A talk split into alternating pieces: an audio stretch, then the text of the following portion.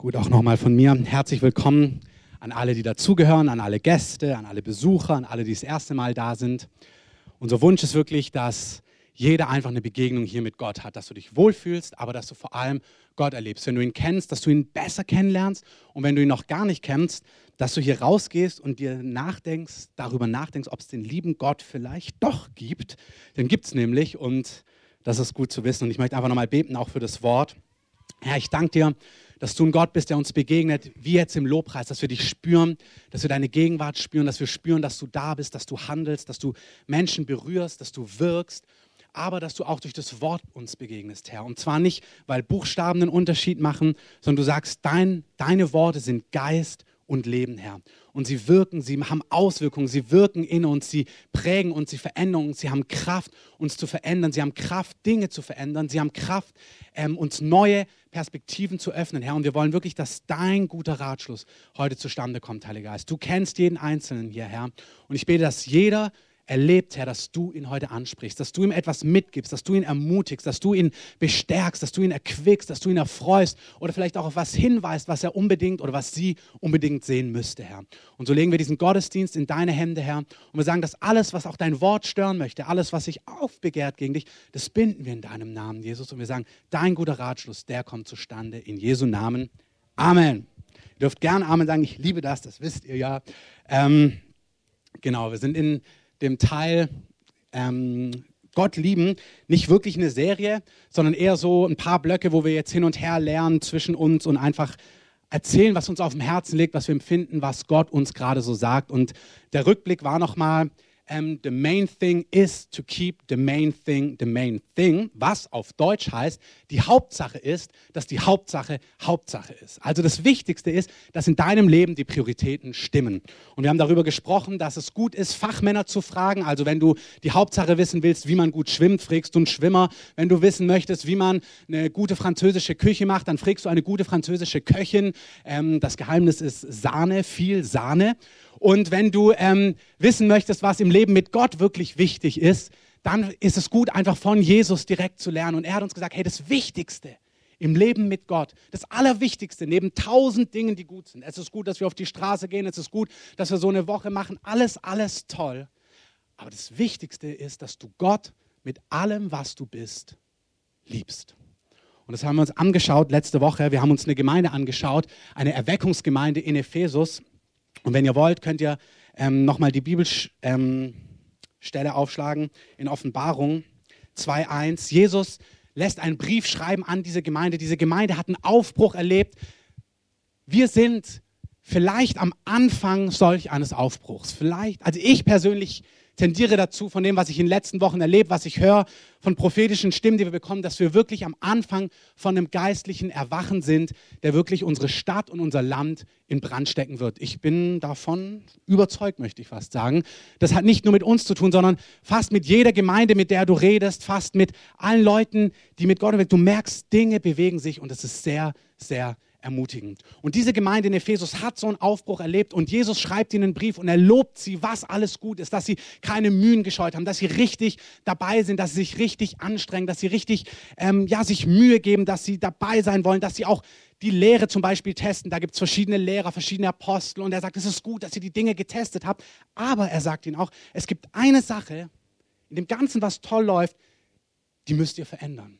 Und dann schreibt er ihn oder lässt ihn in diesem Brief schreiben, in Vers 4, Offenbarung 2, Vers 4, ich habe gegen dich, also gegen diese Gemeinde, dass du deine erste Liebe verlassen hast. Denke nun daran, wovon du gefallen bist und tue Buße und tu die ersten Werke. Und in Vers 7 heißt es, wer ein Ohr hat, höre, was der Geist den Gemeinden sagt. Wer überwindet, dann gibt er ihnen noch eine Verheißung. In Vers 7 heißt es ganz deutlich, dass der Heilige Geist Gemeinden eine konkrete Botschaft gibt. Und da sind sieben Gemeinden. Also er sagt, eine Gemeinde im Norden Berlins was anderes als uns, als was anderes als eine Gemeinde in Stuttgart, wieder was anderes als eine Gemeinde in Afrika, wieder was anderes als eine Gemeinde in Indien. Gott weiß, wer wir sind und er macht konkrete Ansagen. Und er sagt dieser Gemeinde, hey, es ist gut, wie ihr lebt, aber ihr habt das Wichtigste vergessen, die erste leidenschaftliche Liebe für mich. Und ich möchte, dass ihr euch daran erinnert, von was ihr gefallen seid. Und wenn man davon spricht, haben wir gesagt, die erste Liebe ist die Liebe, die wir anfangs hatten. Also diese Liebe, als Romeo nur von Julia gesprochen hat und Julia nur von Romeo und wirklich nur von Romeo den ganzen lieben langen Tag und du dir als beste Freundin von Julia gedacht hast, hör mal auf jetzt, ich habe genug von Romeo gehört. Also diese Liebe, die überfließt, wo du Jesus das erste Mal erlebt hast, wo du vielleicht so begeistert warst, wer er ist, wie er ist, was er macht, wo du gemerkt hast, Gott, ich gebe dir alles. Ich liebe dich von ganzem Herzen diese Zeit, ich weiß, ich bin, als ich mich bekehrt habe, als ich Jesus das erste Mal erlebt habe, ich bin da nächtelang wirklich spaziert und habe Gott mein Herz ausgeschüttet. Ich war so fasziniert von dieser Realität, die ich plötzlich kannte. Ich wusste ja nichts davon, dass es jemand gibt, der mich geschaffen hat, der mich wirklich kennt, der mich liebt, den ich erleben kann, der zu mir spricht, der da ist. Und das war eine Liebe, eine Begeisterung von Gott. Und er schreibt, hey, diese Begeisterung, die sollst du niemals verlieren. Amen. Und wir kennen alle, dass wir dazu neigen, sie zu verlieren. Und dass wir gute geistliche Dinge tun, sogar für Jesus. Und er sagt, hey, das ist alles gut, aber wenn dein Herz nicht mit Leidenschaft brennt, dann hast du das Wichtigste verpasst. Das ist keine Drohung, das ist, hey, vergiss nicht, was das Wichtigste ist. Es ist total schön, wenn ich zum Beispiel war jetzt mit meiner Frau zwei Tage unterwegs als Geburtstagsgeschenk. Wir waren als Touristen in Berlin und haben uns Berlin angeschaut, weil wir nie dazu kommen, tausende Dinge uns anzuschauen, die wir hier anschauen wollen. Haben uns in ein schönes Hotel eingemietet und haben dann einfach Berlin als Touristen angeschaut. Sehr gut. Ähm, wir dachten erst, wir fahren dorthin und dorthin. Dachten wir, eigentlich hat Berlin so viele Dinge, die wir unbedingt mal sehen wollen. Genau, meine lieben Eltern, die auch da sind, haben dann auf unsere Kinder aufgepasst.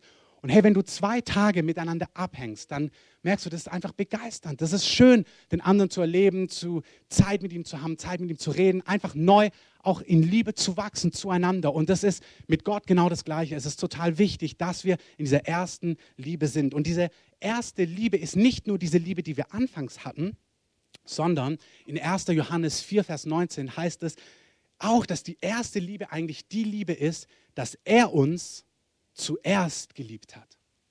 Also erste Liebe ist nicht nur das erste Verliebtsein, sondern erste Liebe ist auch die Wahrheit, dass Gott dich zuerst liebt. Und wir lieben, weil er uns zuerst geliebt hat.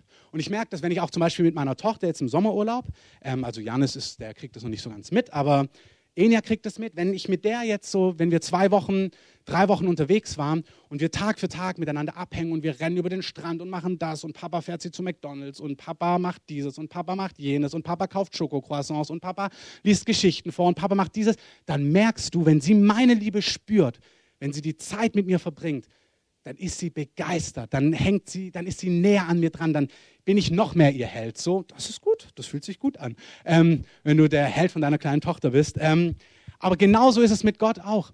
Wenn wir diese erste Liebe erleben, wie Gott Ja sagt zu uns, wie Gott uns liebt, wie Gott uns bestätigt, wie er sich um uns kümmert, wie er sich um uns sorgt, dann weckt das in uns auch wieder Liebe für ihn. Das heißt, wenn du merkst, dass du in einer Phase bist, wo du nicht brennst für ihn, wo du nicht begeistert bist, wo es dir eher müßig ist, wo, guck mal, Martha haben wir uns angeschaut. Das heißt, sie war besorgt und beschäftigt mit vielen guten Dingen. Bill Johnson hat zwar gesagt, sie hat die Sandwiches gemacht, die Jesus nie bestellt hat, aber gut, trotzdem, sie war busy mit vielen Dingen, ähm, die nicht schlecht sind, aber das Wichtigste hat ihr gefehlt, ein Brennen für Jesus. Und ich möchte dich einfach bitten, wenn du heute Morgen hier bist, wenn du Jesus kennst, wenn du vielleicht schon Jahre, vielleicht sogar Jahrzehnte auch mit Jesus lebst, dir die Frage zu stellen, brennst du, hast du Leidenschaft, bist du verliebt in Jesus heute Morgen? Bist du verliebt? Bist du verliebt, wie du mal in Jesus verliebt warst? Und wenn du nicht so verliebt bist, dann fühl dich nicht angeklagt, sondern hör diesen liebenvollen Satz, dass er sagt, hey, erinnere dich, von was du gefallen bist. Erinnere dich, wie das mal war. Erinnere dich, was mal war. Das ist keine Drohung. Wir hören das manchmal so, erinnere dich, wovon du gefallen bist. Und das sagt er aber nicht. Es ist ein Liebhaber, der sagt, hey, wir waren mal ganz eng und ich möchte, dass du an diesen Platz zurückkommst. Und wenn das bei dir so ist, dann drück ihm das aus. Sag ihm, Herr, das möchte ich. Ich möchte brennen für dich. Ich möchte verliebt sein in dich. Ich möchte, ich hatte Phasen, da bin ich nachts aufgewacht. Ich bin aufgewacht um drei, war todmüde, wie ich heute todmüde bin, wenn ich um drei aufwache. Und bin aber aufgestanden und habe angefangen, Zeit mit Gott zu haben. Ich habe gesagt, ich liebe dich, ich habe Hunger nach dir, ich will mehr von dir. Dann gab es Phasen, da wache ich um drei auf und denke, praise the Lord, dass es erst drei ist und drehe mich um und freue mich, dass ich noch ein paar Stunden schlafen kann. Und da ist auch nichts falsch dran. Also fühl dich jetzt bloß nicht schlecht, wenn du dich um drei umdrehst. Das mache ich auch mit Genuss. Da ist nichts falsch dran. Aber ich will euch zeigen, du weißt genau, wo du mal gebrannt hast, wo du merkst, dahin lädt er dich ein, dahin zurückzukommen. Und eine Art, wie wir zur ersten Liebe zurückkehren, ist, indem wir die erste Liebe genießen, nämlich die erste Liebe in dem Sinn, dass er uns zuerst liebt. Indem du zulässt, dass er dich liebt und diese Realität in dein Herz hineinfließen lässt. Ich erzähle euch immer Geschichten ähm, von Enya, weil das passiert mir eben die Woche und das begeistert mich. Wir haben vor Ende letzter Woche, ich glaube so Sonntag oder Montag, habe ich ihr abends, wollte sie eine Geschichte hören und dann habe ich ihr, sie wollte dann die Geschichte hören von Maria, die das Öl ausgießt über Jesus. Also die meisten von euch kennen sie, wer sie nicht kennt, Maria ähm, hatte eine Schwester Martha, einen Bruder Lazarus und sie hat eine kostbare Flasche Öl, die ein Jahresgehalt wert war. Also ähm, kannst dir vorstellen, das war ganz schön viel Kohle, wenn man sich so überlegt, was so ein Jahresgehalt heute ist, zur damaligen Zeit. Und sie ist so fasziniert, so begeistert, so verliebt in Jesus, dass sie diese Flasche Öl nimmt und sie ausgießt über ihm als Zeichen ihrer Anbetung, ihrer Wertschätzung, ihrer Liebe. Und darüber, diese Geschichte wollt ihr ja hören. Gut, habe ich sie ihr erzählt, habe ihr erzählt, dass einfach Maria begeistert war von Jesus, dass sie dankbar war für Jesus, dass sie sich einfach erinnert hat, wie er ist, wie gut er ist, was er alles getan hat. Ähm, und ich habe ihr aber auch erzählt, dass Gott manchmal von uns Dinge möchte, zum Beispiel sowas, und wir uns dann denken, oh Jesus, ich liebe dich schon, aber irgendwie das Fläschchen will ich dir echt nicht geben. Also immerhin ist es ein Jahresgehalt, also finde ich auch nachvollziehbar. Und habe dann Enya einfach so erklärt, dass das auch nicht schlimm ist, wenn man das bei sich wahrnimmt. Das ist immer wichtig. Es ist nicht schlimm, wenn du das wahrnimmst, aber ähm, ich habe ihr dann erzählt, wenn ich das merke, dass Jesus was von mir möchte, was ich ihm nicht geben möchte, dann sage ich das Gott ganz ehrlich. Einfach, was Miri letzte Woche gepredigt hat. Hey, er ist dein König, dein Freund, dein Vater, dein Liebhaber. Sei einfach ehrlich mit ihm. Wenn Jesus was von mir möchte, was ich nicht ihm geben möchte, dann sage ich ihm das. Sage ich, Jesus, ich möchte ja schon, aber eigentlich will ich ja gar nicht. Und jetzt musst du das irgendwie verändern in meinem Herzen. Und ich entscheide mich, dass ich grundsätzlich will, was du willst, aber ganz konkret will ich nicht. Und du darfst das jetzt verändern. Und das macht er. Wirklich, er macht es. Weil meine große Lebenslinie ist, Gott, ich will, was du willst. Und manchmal im Detail merke ich, das will ich jetzt aber nicht. Aber er sagt, ich gebe dir das Wollen und das Vollbringen. Das ist ganz wichtig. Sei dann einfach ehrlich, sei wahrhaftig vor Gott. Auf jeden Fall habe ich das Ihnen ja erklärt. Dann sage ich das Gott einfach. Und dann verändert er mein Herz und dann kann ich es auch geben. Gut, war schön, war berührend. Sie hat gesagt, sie will auch so ein Herz für Jesus haben, berührt mich natürlich noch mehr. Haben wir gebetet dafür. Und dann am nächsten Tag kommt sie aus der Kita. Ich weiß nicht, ob ihr von einer großen ähm, Handelswarenkette ähm, die Tiersticker kennt, die man gerade haben kann. Ich habe sogar gemerkt, es haben verschiedene große Handelswarenketten, große Einkaufshäuser. Da kriegst du auf jeden Fall Tiersticker, wenn du einkaufst. Und sie hat da ein paar davon. Und dann kommt sie und sagt, ja, der, ich weiß nicht, ich glaube Elia oder so, oder Joel aus ihrer ähm, christliche Kita, Joel Moses, David, ich weiß nicht genau, wie er hieß, ähm, möchte die Tiersticker haben, ihre Tiersticker, der sammelt die auch und sie will ihm die jetzt alle schenken. Ich, ui, ui, ui, ähm, na, weil, also, ja, und dann sie so, ja, du hast ja auch gesagt, wenn ich ihm die schenke, dann beschenkt Gott mich zurück und gibt mir mehr zurück. Ich habe gesagt, gut aufgepasst in der Predigt. Ähm, und dann habe ich gesagt, ja, aber willst du ihm das, also willst du ihm das schenken jetzt nur, weil du mehr kriegst oder weil du ihm eine Freude machen möchtest? Wir haben ja das in der Serie damals auch besprochen. Wir sollen als erstes fröhliche Geber sein, um andere zu beschenken. Das ist unser Ziel und wir können das, weil wir wissen, wenn wir das tun, wird Gott uns zurückgeben. Das ist ja die Linie. Ja, sie möchte ihm die Freude machen. Gut, dann haben wir, habe ich gedacht, mal schauen, ob sie es am nächsten Morgen nochmal sagt. Nächstes Mo am nächsten Morgen, das erste kommt sie in die Küche. Also ich möchte ihm jetzt die Tiersticker schenken. Gut, nehmen sie mit hat sie ihm alle geschenkt. Dann haben Miri und ich danach geredet. Wir werden alle äh, äh, Sticker aufkaufen, die wir irgendwie aufkaufen können und ihr zeigen, dass es mit Gott auch wirklich funktioniert, dass Gott treu ist und da ist nichts falsch daran, wenn man da hilft. Gott macht das ganz oft durch Menschen, das meine ich ganz ernst. Das wäre nicht ungeistig. Wir haben gesagt, wir werden dich segnen, Enya, und dein Herz.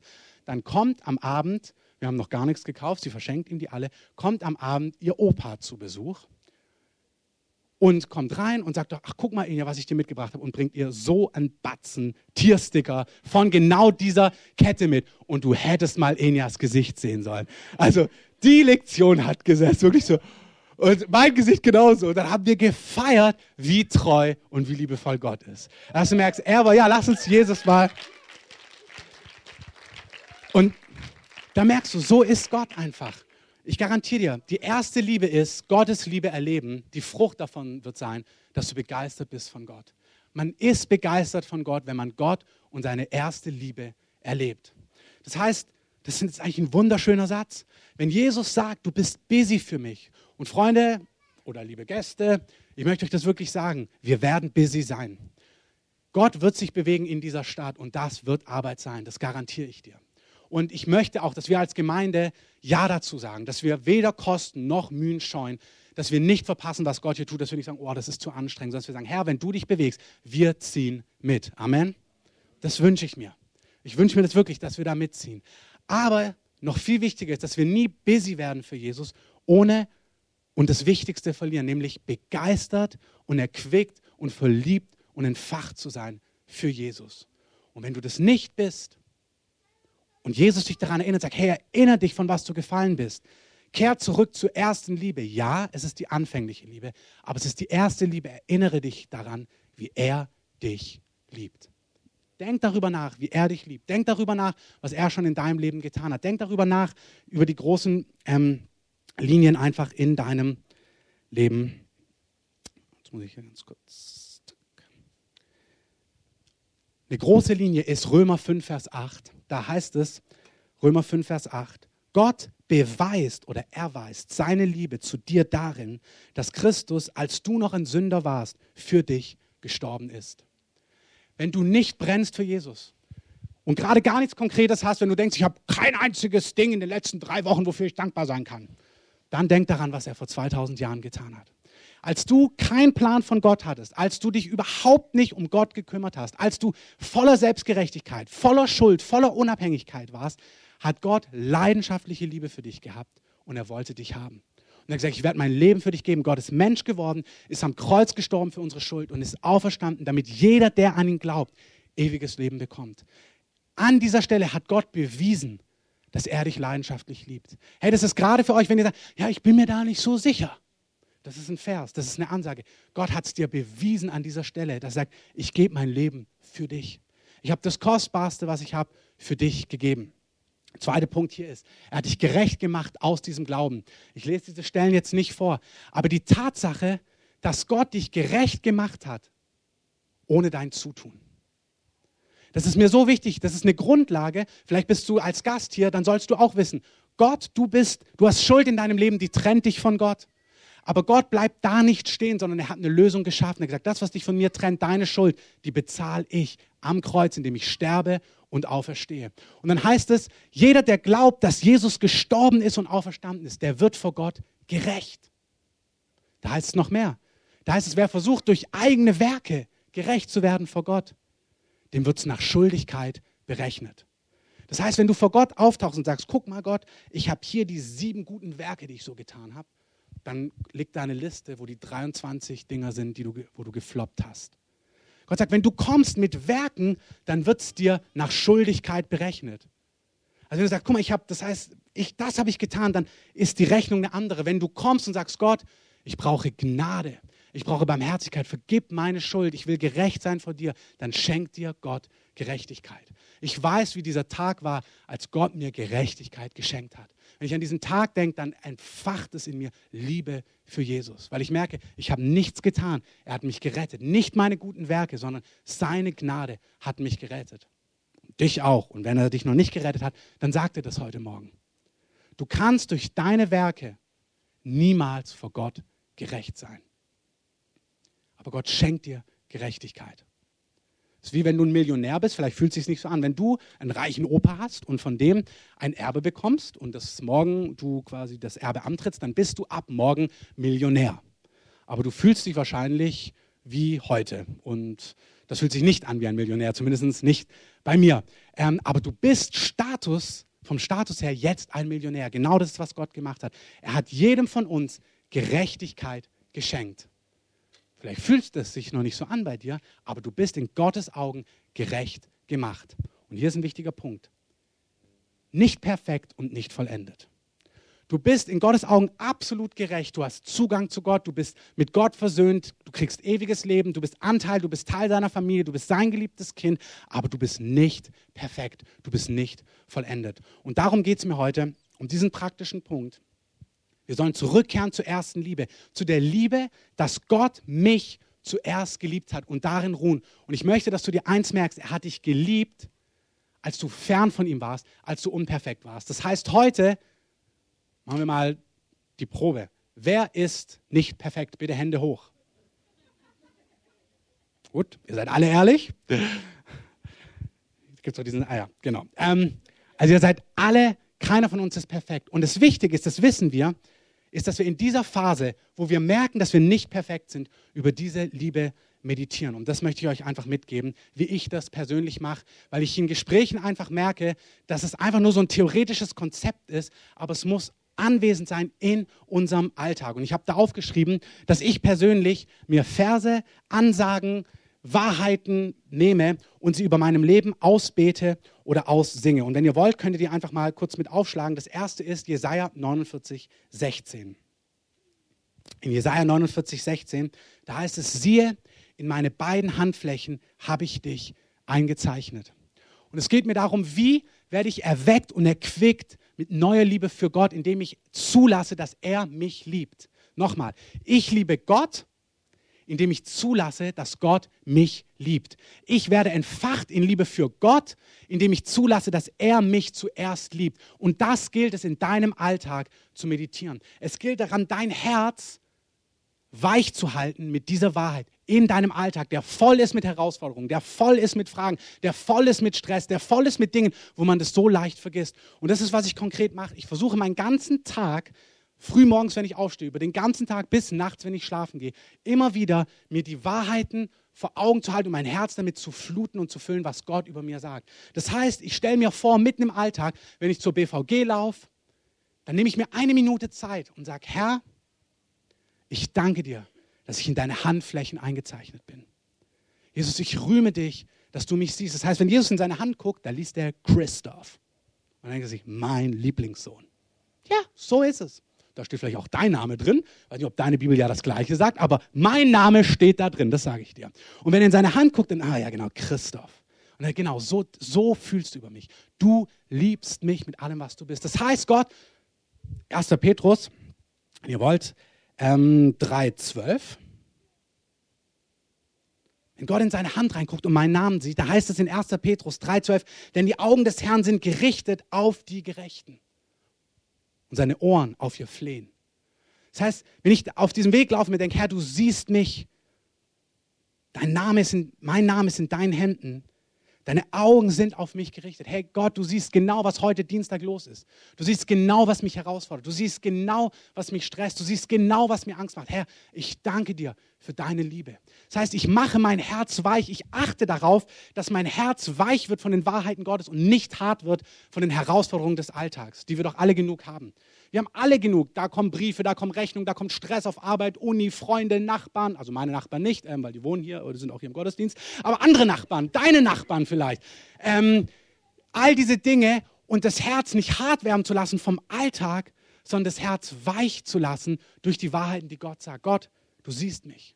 Deine Augen sind auf mich gerichtet. Ich habe euch vor zwei Wochen erzählt, als ich diesen Umbau machen musste in meiner Wohnung, wo ich heulend vor Hornbach saß. So sah es aus. Wo ich dachte, Herr, du siehst es. Du siehst, dass ich da bin. Das hat mein Herz weich gemacht. Gott, du bist da. Du, ich habe gefleht. Du flehst vielleicht bei anderen Dingen, aber ich habe bei einem Umbau von meiner Wohnung gefleht. Ich muss da flehen, Herr, hilf mir. Ich habe keine Ahnung, was ich machen soll. Ich weiß nicht, wo du flehst, aber du darfst wissen, dass Gott da ist. Und es ist wichtig, dass du da, wo das Herz müde, enttäuscht, hart werden möchte, was auch Miri vorhin als Wort hatte, dass du da dein Herz weich lässt, indem du es mit Wahrheit flutest. Du hörst mich. Du siehst mich. Du kümmerst dich um mich. Ich habe noch rausgeschrieben, du hilfst mir. Ich gebe euch die Bibelstelle, wo es steht. Du hilfst mir, heißt es zum Beispiel in Jesaja 41, 13. Da heißt es, hab keine Angst. Ich helfe dir. Du hast Situationen in deinem Alltag. Ich bin überzeugt, wo du dich fürchtest. Du fürchtest dich, diese neue Aufgabe anzugehen. Du fürchtest dich, vielleicht diese Person oder diesen Freundeskreis zu verlassen. Du fürchtest dich, in die neue Wohnung zu ziehen. Du fürchtest dich, diesen neuen Schritt zu gehen, den du spürst, den der Heilige Geist dir sagt. Du fürchtest dich, das nächste, den nächsten Glaubensschritt zu gehen, in deine Berufung hinein. Hey, wir fürchten uns im Alltag. Und die Frage ist, prägen, lassen wir das unser Herz prägen oder fluten wir und füllen wir unser Herz mit den Zusagen Gottes? Fürchte dich nicht. Ich bin bei dir. Oder Matthäus 28, 20. Ich bin bei dir bis ans Ende der Welt.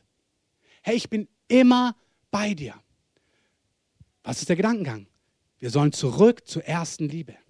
Wir sollen entfacht sein und begeistert sein von Jesus. Und er sagt, du bist entfacht und begeistert von Jesus, wenn du die erste Liebe zulässt für dein Herz. Was ist diese erste Liebe? Ich bin bei dir.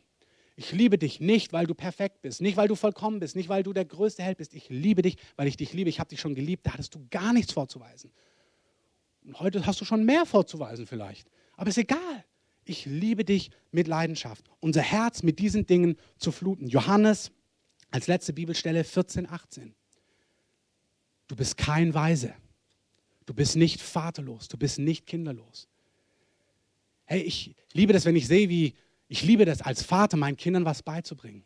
Da zu sein, sie zu ermutigen, es nochmal mit ihnen zu üben, das ihnen zu zeigen, es zu erklären. Heute Morgen haben wir was geschrieben und dann ihnen ja das zu zeigen. Ich liebe das. Hey, das Vaterherz Gottes, er sagt, ihr seid schlechte Väter, ich bin der perfekte Vater. Dein Vater im Himmel liebt es dir, die Dinge zu erklären, wo du Hilfe brauchst. Egal, ob das geistiges Leben ist, ob das in deiner Ehe ist, ob das auf deiner Arbeit ist, ob das, egal wo deine Herausforderung ist, ich möchte dich herausfordern dass du im Alltag über diese Dinge meditierst. Nicht einmal morgens eine Stunde, sondern über den ganzen Tag, wo du wach bist, dass du dir immer wieder Zeit nimmst. Der Arne Elsen aus Hamburg, der verkauft Wecker. Und alle zehn Minuten klingelt dieser Wecker und dann richtet er sich zwei Minuten auf Gott aus, damit er permanent diese Dinge vor Augen hat. Die orthodoxen Juden machen sich Bänder an die Hände, Kästchen auf den Kopf, um das Wort Gottes vor Augen zu haben. Ich meine, du musst dir nichts um die Hand binden und um den Kopf, wenn es dir hilft, mach's bitte. Du kannst ja auch einen Wecker kaufen, der alle zehn Minuten klingelt. Aber der Gedankengang ist wichtig. Im Alltag, nicht einmal frühmorgen und dann 18 Stunden nicht mehr, bis du platt ins Bett gehst und denkst, danke, dass ich es überlebt habe, sondern Tag für Tag, Situation für Situation. Ich merke das. Ich möchte nicht busy sein für Jesus, sondern ich merke, manchmal mache ich Dinge für Gott, zwei, drei Stunden, die sind begeistert und dann merke ich, ach Jesus. Und dann neige ich mein Herz ihm wieder zu und dann habe ich das Gefühl, boah, das war viel zu lang. Ich will gar nicht erst alle drei Stunden über dich. Du musst es hören als Verliebter, nicht über Leistung. Du darfst das, was ich gerade sage, nicht auf so einer Leistungsebene. Okay, alle zehn Minuten. Danke Gott, dass du da bist. Schön, dass du mir hilfst. Ähm, nein, nein, nein. Jemand, der aus Liebe sein Herz dem Herrn immer wieder zuneigt. Du bist da. Du kümmerst dich um mich. Du siehst mich. Du sorgst um mich. Ich bin nicht allein. Du hilfst mir. Ich brauche das. Ich habe ich brauche seine Hilfe, ich brauche seinen Rat, ich brauche seine Nähe und ich brauche es, dass ich mein Herz permanent weich halte vor ihm. Ich möchte euch was dazu sagen. Anfangs, als ich angefangen habe, das zu tun, wenn du anfängst, das zu tun, hat das mein Herz überhaupt nicht berührt. Ich habe dann gesagt, du hast mich in dein, ich stehe in deinen Handflächen. Und gefühlt hat mein Inneres gesagt, ja und? Oder, na toll, oder, spür überhaupt nicht ich weiß nicht, ob du das kennst, dass du darüber meditierst, Gott, du siehst mich und dann macht und du spürst diesen Stein in deinem Herzen. Du spürst, das dringt überhaupt nicht rein. Die Liebe Gottes, die ist so gegenteilig zu dem, was wir in dieser Welt kennen. Die ist so fantastisch, die ist so unbedingt, die hat so nichts mit deinen Werken zu tun und unser Herz kennt diese Liebe nicht. Und als ich angefangen habe, das zu machen, diese Verse über zu meditieren, dass Gott da ist, dass er mich liebt, da war das die trockenste Zeit, die du dir vorstellen kannst. Also ich habe geschrieben, anfangs hat das mein Herz nicht berührt. Anders gesagt, mein Herz war einfach hart. Mir ging es davor oft besser als danach. Also ich habe mir dann diese Zeit genommen und hatte das Gefühl, nach den zehn Minuten Meditieren dachte ich, boah, jetzt bin ich noch gefrusteter, weil ich überhaupt nichts erlebt habe. Und ich möchte einfach sagen, lass dich nicht entmutigen. Es gibt in Epheser 5, 26 heißt es, das Wort Gottes ist wie das ein Wasserbad. Und ihr kennt vielleicht alle den Spruch, dass steter Tropfen den Stein höhlt. Und es ist wichtig, dass du anfängst, diese Dinge zu meditieren und machst, weil da, wo unser Herz hart ist, wenn wir das konsequent machen, über diese Dinge meditieren, uns aussetzen. Du kannst es auch singen, du kannst es malen, mal über Gottes Liebe, tanze Gottes Liebe, wie auch immer du das machst. Aber richte dich aus auf Gottes Liebe. Und indem du das machst, wirst du erleben, wie steter Tropfen den Stein höhlt, wie dein hartes Herz, das Herz, was es nicht, das Herz, was es nicht spüren kann, anfängt weich zu werden. Und es ist ganz wichtig, das gerade in herausfordernden Zeiten zu machen. Wenn du dich allein fühlst. Und ich habe heute Morgen in der Anbetungsgefühl gehabt, dass hier einige sind, du hast das Gefühl, dass dir, kann man das sagen, die Fälle wegschwimmen. Sagt man doch so, oder?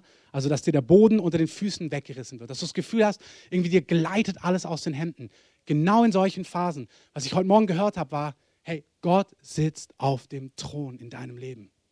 Du brauchst dich nicht fürchten. Selbst wenn gerade so eine Phase ist, wo du das Gefühl hast, dir schwimmt, dir schwimmen die Fälle weg. Dir wird wie der Boden unter den Füßen weggerissen. Was Miri letzte Woche gepredigt hat. Manch einer von euch steht gerade im Sturm und du hast das Gefühl, boah, was ist hier eigentlich los? Hat mich jetzt Gott auch noch verlassen? Gott hat dich in den Sturm geschickt, wie er die Jünger reingeschickt hat, weil er was verändern möchte in deinem Leben. Und gerade in dieser Unruhe, gerade in dieser Turbulenz, in der du dich befindest, richte dich aus. Fang an, über die Wahrheit zu meditieren. Das Wichtige ist, Gott möchte, dass du weißt, dass er da ist, bevor der Sturm um ist. Unsere Gleichung ist, naja, wenn der Sturm um ist, dann weiß ich ja, dass du da bist.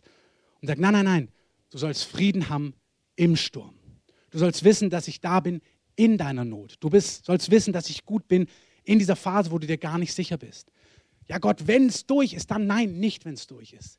Jetzt. Der Heilige Geist lädt uns ein, über diese Dinge zu meditieren. Gerade jetzt. Es betrifft welche, die das Gefühl haben, dass ihnen das Leben aus den Händen gleitet in gewisser Form. Jesus sagte, ich bin auf dem Thron, ich habe alles in der Hand. Du brauchst dich nicht zu sorgen.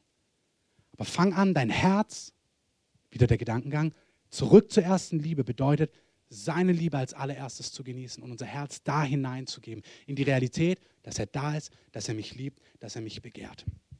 Ähm, fangt damit Ah ja, genau. Steht der Tropfen, hüllt den Stein, Wasserbad des Wortes. Mein letzter Punkt ist, erhaltet euch in der Liebe Gottes. Wir haben letzte Woche angeschaut, dieses Wort in Johannes, wo es heißt, also Gott lieben bedeutet auch, Jesus sagt, derjenige ist es, der mich liebt, der mein Wort, meine Gebote hat und sie hält.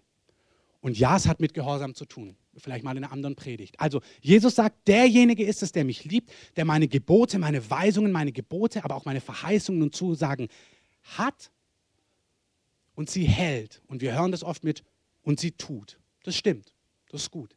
Aber das Wort im Griechischen ist, habe ich letzte Woche, vor zwei Wochen schon gesagt, ist Tereo und bedeutet, ist derjenige, der meine Worte, meine Gebote, meine Zusagen festhält und bewahrt. Also der sich vor Augen hält. Gott möchte, dass du sein Wesen, seine Zusagen, seine Versprechen dir vor Augen hältst. Und er sagt, derjenige, der das tut, ist derjenige, der mich liebt. Und das Interessante ist, in ähm, Judas 21, wenn ihr das aufschlagen könnt, das ist das vorletzte Buch der Bibel. Liest man nicht so oft. Judas hat auch keine Kapitel, hat nur eins. Also Judas 21 bedeutet dann Judas 1, 21. Da schreibt er, ihr aber Geliebte, erbaut euch auf eurem heiligsten Glauben, indem ihr im Heiligen Geist betet, also auch in Sprachen betet. Und dann Vers 21, erhaltet euch in der Liebe Gottes. Und dieses Wort erhaltet euch ist wieder dieses Tereo. Da heißt es ja nicht tut in der Liebe Gottes, sondern es heißt bewahrt euch in der Liebe Gottes. Das ist unglaublich schön zu sehen, dass das Wort aus Johannes 14, 21, derjenige ist es, der meine Worte, meine Gebote hat und sie hält. Es ist nicht derjenige liebt mich, der meine Gebote hat und sie tut. Und wenn du sie nicht tust, dann liebst du mich nicht. Das heißt es nicht. Das ist ganz wichtig, weil wir lesen das so und gewisse Übersetzungen tun es auch so darlegen. Das bedeutet es aber nicht, die Stelle. Die Stelle heißt nicht, wer mich liebt, hört meine Gebote und tut sie, sondern es heißt, wer mich liebt, hat meine Gebote und hält sie sich vor Augen, richtet sich danach aus und sagt, ja, so will ich leben. Und ich schlage einen Weg ein, dass das in meinem Leben anfängt, Gestalt anzunehmen. Du, und das kann auch mal ein Jahr dauern. Das ist nicht von heute auf morgen. Und in diesem Jahr, wo Gott anfängt, dich zu verändern, heißt es nicht, dass du Gott nicht liebst, sondern wer seine Worte festhält, wer sie bewahrt, der ist derjenige, der ihn liebt. Derjenige, der sagt, Gott, ich möchte so leben, so sein, ich glaube deinen Worten, wie du es von mir möchtest. Ich möchte mit diesem Punkt schließen. Erhaltet euch in der Liebe Gottes, indem ihr die Barmherzigkeit ähm, indem ihr die Barmherzigkeit unseres Herrn Jesus Christus erwartet zum ewigen Leben. Ich habe hier nur hingeschrieben, erhaltet euch in der Liebe Gottes, indem ihr die Barmherzigkeit erwartet. Freunde, es ist ganz leicht, begeistert zu sein und überzeugt zu sein davon, dass Gott dich liebt, wenn du denkst, alles ist rund und alles läuft super. Und du hast gesagt, ich habe jeden früh gebetet und ich habe ganz viel Bibel gelesen und ganz vielen alten Frauen über die Straße geholfen und was weiß ich, was du alles machst, wann du dich gut fühlst. Es ist was ganz anderes, dich in der Liebe Gottes zu erhalten, wenn du das Gefühl hast, nichts funktioniert so, wie es funktionieren sollte. Wenn du struggles, wenn du kämpfst und wenn du deine ganzen Schwächen vor Augen hast. Und das sind die viel, viel, viel, viel wichtigeren Zeiten. Wenn du eins mitnimmst, dann nimm das mit. Halte dich in der Liebe Gottes, indem du die Barmherzigkeit Gottes erwartest. Es ist absolut entscheidend, dass in, in, Phasen, wo du struggles und wo du kämpfst, wo du deine Unvollkommenheit merkst, dass du genau dann über die Liebe Gottes meditierst. Martin Hartmann, die meisten kennen ihn von euch, der hat was gesagt, das hat mich unglaublich bewegt. Er hat gesagt, wenn er merkt, dass in seinem Leben was schräg ist, entweder weil es Gott ihm direkt sagt oder irgendjemand anderes, dann fängt er nicht an, das zu verändern, sondern er fängt erst an, so lange darüber zu meditieren, dass Gott ihn genau jetzt liebt. Und dann fängt er an, dass Gott an diesem Punkt arbeiten darf. Aber er sagt, er, weil sonst neigen wir dazu, Gott zeigt dir was, also vielleicht bist du jähzornig und denkst dir, oh, Jähzorn muss weg und fängst an zu strugglen und so, boah, das muss jetzt verschwinden. Das Gegenteil ist der Fall. Wenn du merkst, dass Gott dich von was überführt, fang an darüber zu meditieren, dass Gott dich genau jetzt liebt, mit deinem Jähzorn, mit deinem Geiz, mit deiner, mit deiner Sünde, wo du Sachen anschaust, die du nicht anschauen solltest, mit deiner Abhängigkeit, mit deiner Lieblosigkeit, mit deiner ähm, Ungeduld, mit dem, was eben dich betrifft, da, wo du merkst, da fehlt dir absolut was. Genau an dieser Stelle, wo du merkst, hier fehlt mir ganz real was. Fang an, genau an dieser Stelle darüber zu meditieren, dass Gott dich jetzt liebt. Er hat dich geliebt, da warst du noch ein Sünder. Und es ist so wichtig, hey, das ist nicht ein alter Schinken, das ist was, das ist überlebenswichtig, dass du in deinem Alltag an den Punkten, wo du struggles, wo du deine Unvollkommenheit merkst, dass du da vor Gott stehst und es zulässt, genau jetzt liebst du mich. Das ist das Kostbarste, was du tun kannst. Wirklich auch bei Ehepaaren. Es gab Phasen, wo mir Miri gespiegelt hat, was mir fehlt. Und dann war dieser, dieses Bedürfnis, ich muss das jetzt verändern. Und zu merken, ich kann das gar nicht verändern. Ich weiß nicht, ob dir das schon aufgefallen ist, dass du es gar nicht verändern kannst. Du kannst es vielleicht oberflächlich ablegen, aber dein Herz wird nicht verändert. Du brauchst eine Herz-OP und die kann niemand machen, außer Jesus selber. Das heißt, in diesen Phasen war dieser Drang, ich muss das jetzt verändern. Und das Problem ist, die Menschen um uns herum die suggerieren uns das auch. Also meine Frau ist perfekt, aber sie hat auch gesagt, du, es wäre jetzt höchste Zeit, dass du das jetzt endlich mal veränderst. Ich habe es schon dreimal gesagt. Und du merkst, boah, ich kann es aber gar nicht. Und nicht nur sie, ich mache es genauso. Denke ich mir, also Miri, das nervt mich jetzt, aber ich habe es schon fünfmal gesagt. So, jetzt muss es doch auch mal anders werden. Und Gott hat gar nicht den Stress, den ich habe.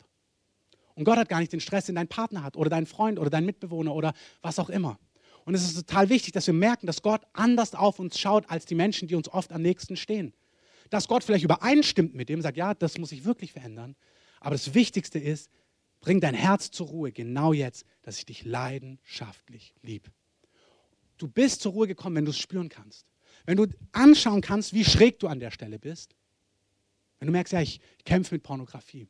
Ich kämpfe mit dieser Sucht. Ich kämpfe mit Jezorn. Ich kämpfe mit Wut. Ich kämpfe mit Unabhängigkeit. Ich kämpfe mit Geiz. Ich kämpfe mit all diesen Dingen. Ich sehe das in meinem Leben. Ich kämpfe mit Lüge. Ich kämpfe mit Unmoral. Ich kämpfe mit diesem und mit jenem. Und aber merkst, Herr, ich glaube dir und ich weiß, dass du mich jetzt gerade liebst. Das ist der allerwichtigste Punkt, dass du genau an diesen Stellen über Gottes Liebe meditierst. Das Hohelied 1, Vers 5 sagt, du bist unvollkommen, aber geliebt. Ich bin lieblich. Da heißt es, ich bin schwarz, das ist viel blumiger ausgedrückt. Da heißt es, ich bin dunkel, aber lieblich. Das macht dann Cory bei ihrem Abendgebet. Ähm, da meditiert sie über diese Stelle und erklärt euch die und nimmt das Hohelied auseinander. Ähm, aber es heißt unvollkommen geliebt. Sie sagt, ich bin dunkel, da gibt es schwarze Flecken in meinem Leben. Aber ich bin leidenschaftlich von Gott geliebt. Römer 8, Vers 1. Es gibt keine Verdammnis für die, die in Christus Jesus sind. Wenn dein Herz dich anklagt, wenn dein Herz dich verdammt, Bring es in Frieden, bevor sich verändert. Ich möchte das sagen. Als ich gekämpft habe damals mit meiner Drogensucht, da wollte ich das unbedingt geregelt haben. Und hat Gott mir klipp und klar gesagt, dass sich das erst verändern wird, wenn ich in meinem Herzen weiß, dass er mich leidenschaftlich liebt, mitten in meinem Kampf. Und das macht Gott. Manchmal verändert sich was äußerlich erst. Er will wirklich, dass du diese Lektion lernst, dass du geliebt bist in deiner Schwäche, in deinem Kampf, in deiner Unvollkommenheit. Und du denkst, ich muss das jetzt rauskriegen aus meinem Leben, um Gott zu nahen. Und der Umkehrschluss ist die Wahrheit. Du musst dich Gott nahen, damit es aus deinem Leben verschwindet. Nochmal. Wir denken, es muss aus meinem Leben verschwinden, damit ich mich Gott wieder nahen kann, damit ich Frieden habe mit Gott, damit ich vor Gott treten kann. Der Umkehrschluss ist wahr.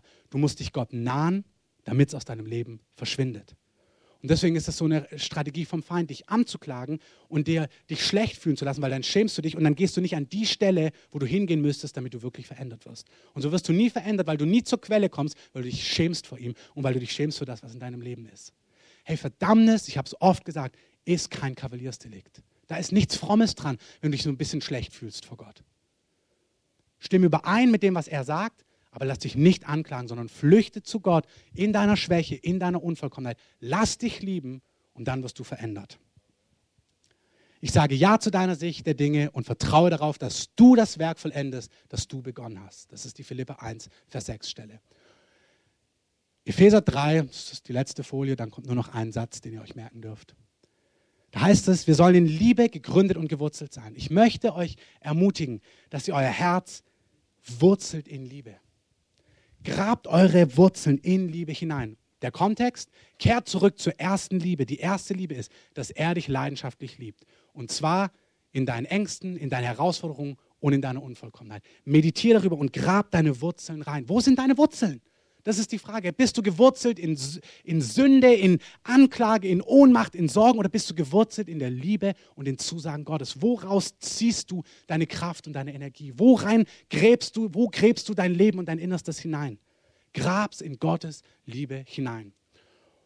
Das Schöne an dieser Stelle ist, wer aus Gottes Liebe lebt, heißt es in dieser Stelle in Epheser, der wird dann die Breite, die Tiefe, die Höhe, die Weite der Erkenntnis übersteigenden Liebe von Christus erkennen.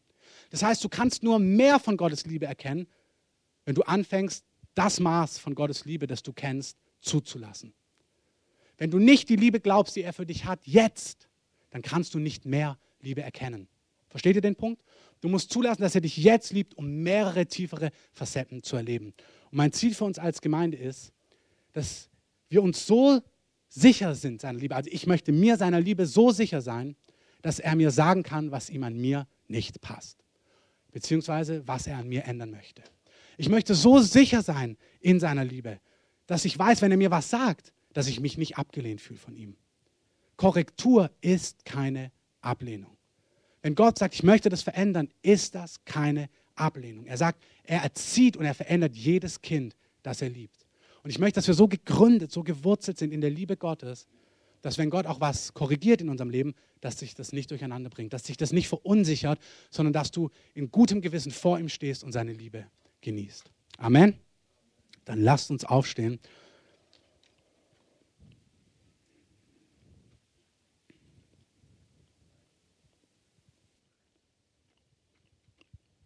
Lasst uns Musik einspielen.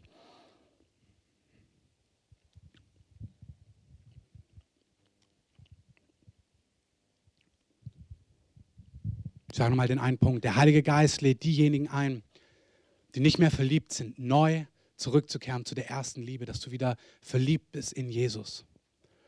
Und wenn dir das schwerfällt, ist eine Art und Weise, wie das funktioniert, indem du meditierst über seine Liebe, die er zu dir hat. Indem du dich erinnerst, was er getan hat, konkret in deinem Leben. Indem du dich erinnerst, was er im Großen getan hat auf Golgatha. Indem du über seine Liebe, seine Treue und sein Wesen meditierst und neu begeistert wirst von ihm. Das andere ist, dass der Herr uns herausfordert, dass unser Leben in dieser Liebe gegründet ist, in unserer Ohnmacht, in unserer Unvollkommenheit. Und dass wir nicht einmal die Woche, nicht einmal am Anfang des Tages, sondern über den ganzen Tag hinweg, über die Liebe Gottes, die Zusagen Gottes meditieren. Dass wir unser Herz immer wieder ausrichten auf ihn, auf ihn. Und das ist einfach auch so eine Herzensfrage.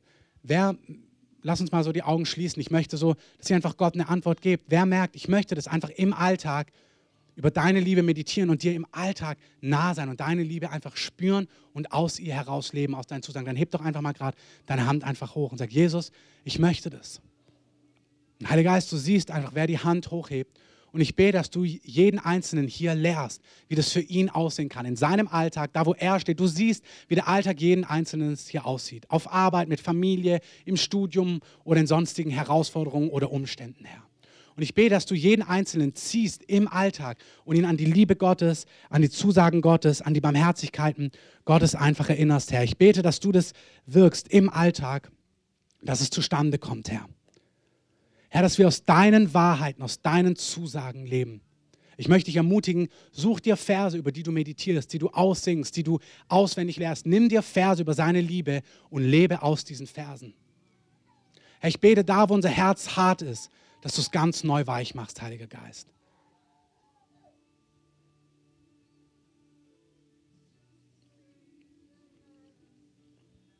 Und ich möchte speziell zu denen sprechen, die merken, dass wenn du etwas entdeckst in dir, was nicht gut ist, was nicht perfekt ist, was Gott nicht entspricht, wenn in dir dieser Drang aufkommt, das jetzt sofort oder ganz schnell zu verändern,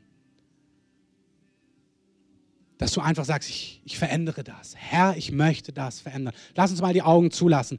Wen das betrifft, heb auch mal deine Hand dem Herrn einfach entgegen. Wenn du merkst, bei dir ist es, dass du einfach diesen Drang hast, das sofort zu verändern. Und Heiliger Geist, ich bete, dass du genau diese Personen in deine Liebe hineinziehst, dass sie über deine Liebe, über deine Annahme, über deine Nähe meditieren, genau in den Phasen, wo sie merken, irgendwas läuft nicht optimal oder ist nicht optimal.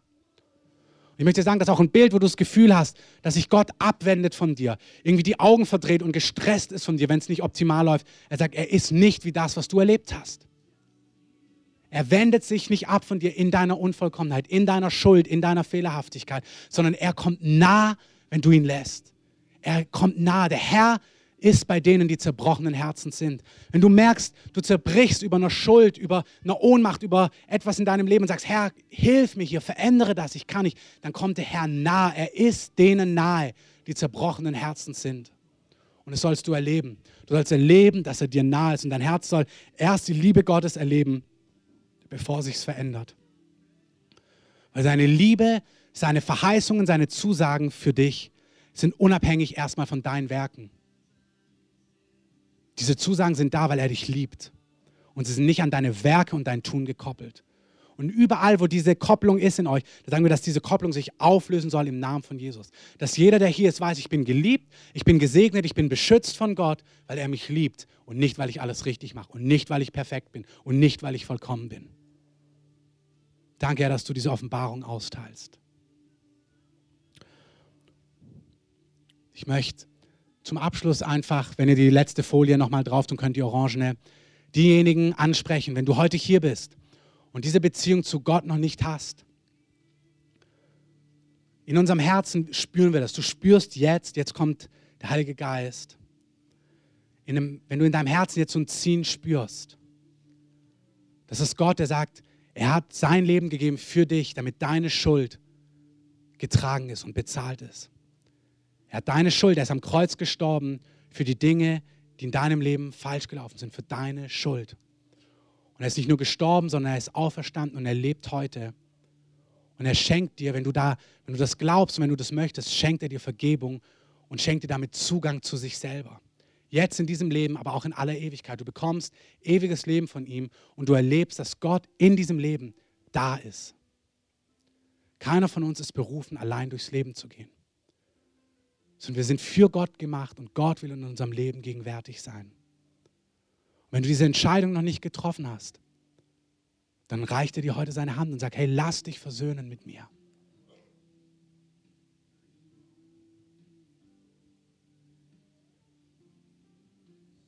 Ein letztes Mal, lass uns bitte alle die Augen schließen. Ich möchte bitte, dass alle die Augen schließen. Wenn dich das betrifft, streck doch einfach mal deine Hand Jesus entgegen sagt, Jesus, ich möchte dieses Geschenk haben. Ich möchte mit dir leben. Ich möchte diese Vergebung haben. Ich sehe eure Hände. Alle, die das betrifft. Okay. Es sind wirklich einige von euch. Ich sehe das. Und Jesus sieht das. Ich bete jetzt einfach ein Gebet vor und ich bitte euch, dass ihr es einfach, alle, die heute hier sind, einfach mitbetet. Herr Jesus, ich danke dir, dass es dich gibt und dass du mich liebst und dass du dich mir offenbart hast heute. Ich danke dir, dass du für meine Schuld bezahlt hast am Kreuz. Ich danke dir, dass du gestorben bist für meine Schuld. Und ich danke dir, dass du heute lebst und dass ich dadurch ewiges Leben haben kann. Und dass ich hier in diesem Leben mit dir leben kann. Dass ich nicht alleine durchkommen muss, sondern dass du mich an der Hand nimmst. Und dass du ein Vater für mich bist. Dass du ein König für mich bist. Dass du ein Liebhaber für mich bist. Jesus, ich gebe dir mein Leben. Ich will zu dir gehören. Und ich bitte dich, mach alles neu. Und wasch mich rein. Ich bete in deinem Namen, Jesus. Amen. Wenn wir jetzt so den Gottesdienst schließen, wir beten hier vorne immer.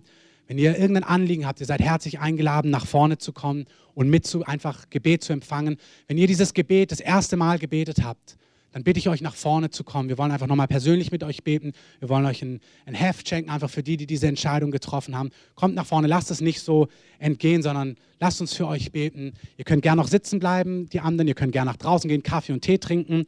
Und weil meine Frau Geburtstag hat, gehen wir heute in das Al Dente in der Schönhauser Allee Pizza essen. Und die, die mitkommen wollen, sind herzlich eingeladen. Also eingeladen mitzukommen, nicht eingeladen Pizza zu essen, ähm, aber eingeladen mitzukommen.